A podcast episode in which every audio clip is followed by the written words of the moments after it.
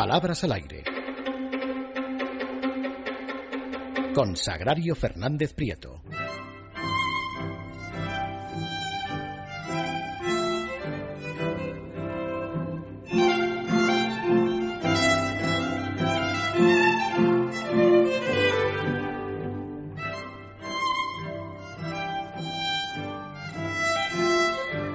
De regreso. Hablábamos de cosas sabrosas, pero no nos podemos distraer porque, porque en fin, a lo suyo, doña Sagrario. ¿Qué nos va a contar hoy? Pues a lo mío, buenas noches. Empiezo con, el, eh, con un sumario de noticias de un informativo radiofónico. Escuche. El cónclave Federico Lombardi ha anunciado que la reunión para elegir un nuevo papa será antes del 15 de marzo. El conclave Federico Lombardi. El conclave Federico Lombardi, así como si un conclave fuera un alto dignatario de la Iglesia, igual que obispo, cardenal, conclave, pues, eh, algo así. Aprovechamos para recordar que conclave ya sabemos que es la Junta de los Cardenales de la Iglesia Católica cuando se reúnen para elegir Papa y recordar sobre todo que conclave viene del latín conclave, cerrar con llave. Claro. Porque siempre que se reúnen se cierra la puerta y hasta que no eligen al, al Papa no les vuelven a abrir la puerta para que salgan. De ahí el nombre de Históricamente incluso les han privado de comida en alguna ocasión, a ver si de una vez ya elegían al Papa, pues no había manera. No, porque no había manera, efectivamente. Y debían estar tan a gustito ahí todos hablando de sus cosas. Continúo.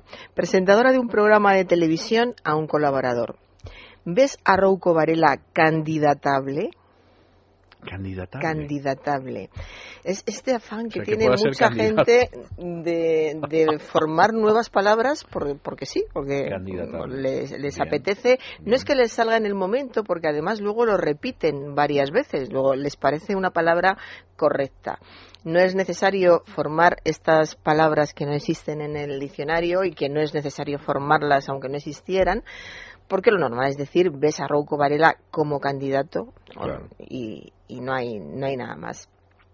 Y voy a comentar eh, algo sobre la escritura de títulos precisamente a cuenta de la renuncia del Papa de Benedicto XVI, porque veo cantidad de titulares en los que aparece el Papa Benedicto XVI y Papa aparece con mayúscula. Por ejemplo, el Papa Benedicto XVI renuncia al pontificado, Papa con mayúscula, reacciones a la renuncia del Papa Benedicto XVI, también Papa con mayúscula, penúltimo Ángelus del Papa Benedicto XVI, también Papa con mayúscula.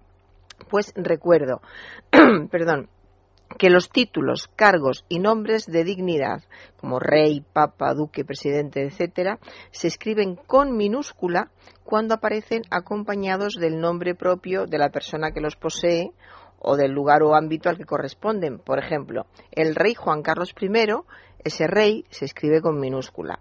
El ministro de Educación, por ejemplo, ese ministro se escribe con minúscula. El Papa Benedicto XVI, Papa se escribe con minúscula.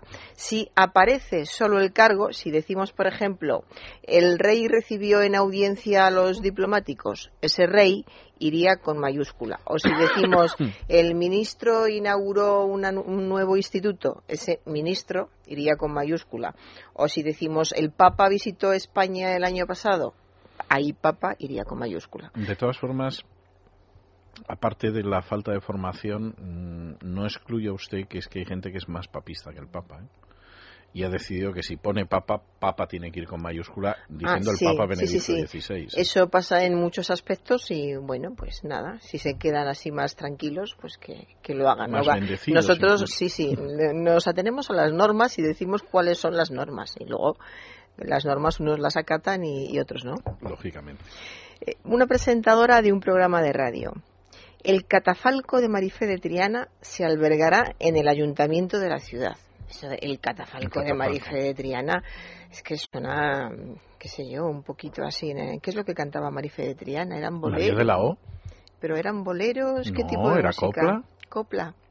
Claro, Marifé de Triana, copla. María de la O, qué desgraciadita gitana tú eres teniéndolo todo. Claro, es que te voy a montar un catafalco. los ojitos los tienen morados de tanto sufrir. pues viene un catafalco para quien no lo sepa, es un túmulo alto y adornado con gran magnificencia que suele ponerse en los templos, en los templos para exequias solemnes. Típico de una folclórica. Yo recuerdo cuando murió Lola Flores, que alguna de, de, sus amigas decía, hay que ver a Lola. Es que está Lola que parece mismamente una virgen.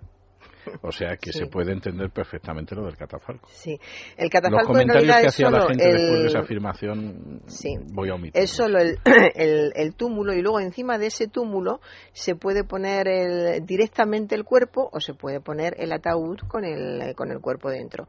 Pero en lo que insisto es que el, el catafalco, lo normal, es que se monte dentro de un templo dentro de una, de una iglesia.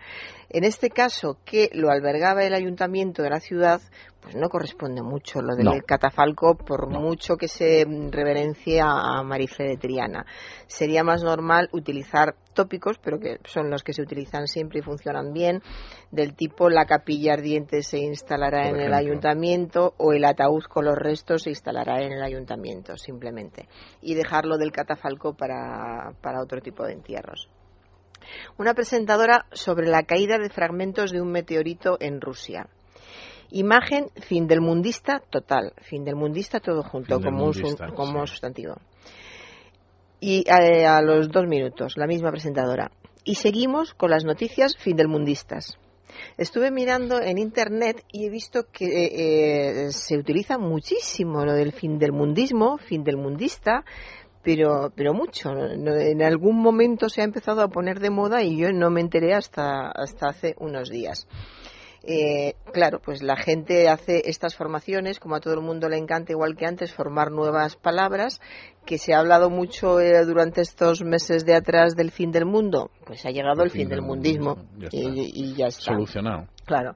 Eh, y fíjese si, llega, si llevamos siglos ya hablando de apocalipsis o hablando de milenarismo. Yo creo que lo más. Bueno, pero milenarista tiene un pase, pero fin del mundista. Claro, y, pero incluso lo más correcto yo creo que sería apocalipsis, que significa fin del mundo, y también significa por ampliación cataclismo o catástrofe, que evoca esa misma idea de, del fin del mundo. Entonces es natural que se hable de noticias apocalípticas o de imágenes apocalípticas. Y si no, yo en segundo lugar diría lo de milenarista imágenes milenaristas que se han puesto muy de moda últimamente porque hemos estado cerca del segundo milenio y también en el eh, primer milenio pues se hablaba de lo mismo del, del, fin del mundo entonces sería aceptable milenarista yo no estoy muy seguro de que sea muy exacto. Muy exacto no, pero aceptable sí. pero bueno. Sí, aceptable sí. Lo ideal, repito, apocalipsis y fin del mundismo no hay no hay por qué. Eh, atención, este le va a gustar, ya verá. Una señora consultando a una psicóloga en un programa de radio.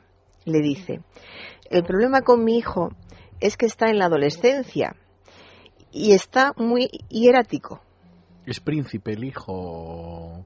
No parecía. ¿Va camino de ser cardenal o algo muy así? hierático.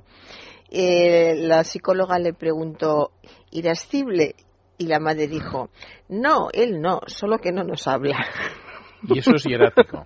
Entonces, lo que la señora quería decir era hermético, hermético. Bueno, o a lo mejor en algún momento ha visto que hablaban de la esfinge de Giza y decían que tiene un aspecto hierático y ha dicho, pues muda como mi hijo. Mm, pues no, no lo descarte usted, ¿eh? Yo sí, lo descarto completamente. O sea, ¿usted cree que lo que quería decir era, era, hermético? Sí, sí, no me imagino que una señora que diga mi hijo está hierático, que, que, haya, que haya sido influida por un documental del tipo de lo que usted dice. Pues fíjese usted para saber lo que es vamos, que no, me parece que no, bueno, en fin, que no corresponde.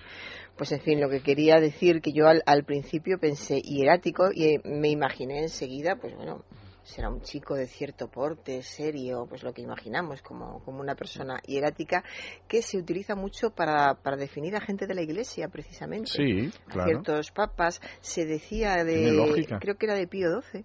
Se decía que tenía un aspecto hierático. Es verdad, es verdad. Yo creo que sí cuando lo dicen de un, de un chico adolescente, yo me quedé esperando a ver qué es lo que hace el chico para que la madre le considere sí, Pío XII tenía un aspecto hierático, sin duda. No sé, el hijo a lo mejor va dando bendiciones, en silencio, por supuesto, pero en fin. Una señorita anunciando una clínica de adelgazamiento en la radio. Vamos a atender a cada persona por individual como si dijera, los vamos a atender porque son individuales, porque si fueran colectivos no los atenderíamos Por otra parte, ¿qué quiere decir por individual? Que, que no los van a atender en grupos. Pues estaría bueno. Vas a una clínica y te atienden de 20 en 20 o de 30 en 30. Pues lo normal es que atiendan individualmente claro. Y no haría falta repetir, vamos a atender a cada persona, correcto sería a cada persona individualmente, pero sería una redundancia, porque ya dice a cada persona, les vamos a atender a todos individualmente, que por otra parte se da por supuesto. Entonces, habría que decir simplemente otra cosa, vamos a, atenderles con muchísima atención o con mucho cuidado, nos vamos a ocupar de ustedes, pero ninguna de, de estas cosas. Y sobre todo por individual. A cada persona por individual, no una presentadora de un programa de radio. Se han desarrollado determinadas chismologías que hay que aclarar. Chismologías, fíjese usted. Chismología, estudio o tratado de las particularidades de los chismes, que seguro que si hubiera mm, una asignatura de chismología en la universidad se apuntarían muchísimos, muchísimos estudiantes. Pues no, chismología no es, es, es absurdo. Sí existe chismografía es coloquial, pero sí existe eh, con la idea de ocupación, quien se dedica a esta ocupación de, chismear, que consiste en traer y llevar chismes de un sitio a otro, que son noticias verdaderas o falsas, pero que se llevan y se traen con la intención de hacer daño, fundamentalmente metiéndose en la vida privada de los demás. Y por cierto, el que lleva y trae chismes se llama chismoso, pero se puede llamar también chismero. Chismero también es correcto. Eres un chismoso o eres, un, chismero. chismero. Muy bien, pues hasta aquí hemos ¿Ah, llegado, doña Sagrario. pues hasta aquí. Fíjate, se lo digo yo. si lo dices, tenemos que hablar. Nos, cuánto me gusta ver esa actitud de ánimo en usted. Eh, nos vemos el jueves, Dios mediante. Nos vemos.